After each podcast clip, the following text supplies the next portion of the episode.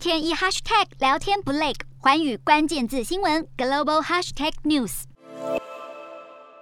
日媒报道，在中国电商龙头京东所开设的俄罗斯国家馆网络商店，是俄罗斯大使馆唯一认证的商店，专门贩售俄罗斯的点心、巧克力、伏特加等俄国商品。不过，突然从三月二号开始涌现了一波爆买潮，所有商品通通被中国网民一扫而空，挺饿挺得如火如荼。这样的盛况让俄罗斯联邦总商会的驻中国商业大使都连忙出来拍影片，向中国的民众致谢。商品被爆买来不及补，对商人来说是件好事，但为了避免大家只是为了帮忙买来囤着，大使还是呼吁民众要理性消费。不仅是网络上，实体店铺也有许多人支持俄罗斯商品，从啤酒、巧克力、罐头、小零食等等，都突然出现了购买潮，想用行动来支持俄罗斯。一般民众可以狂买商品来支持，但是银行想要挺俄罗斯，就得想点办法。若是银行想维持与俄国客户的生意，又要避免因为和俄罗斯有业务往来被西方国家制裁，路透社指出，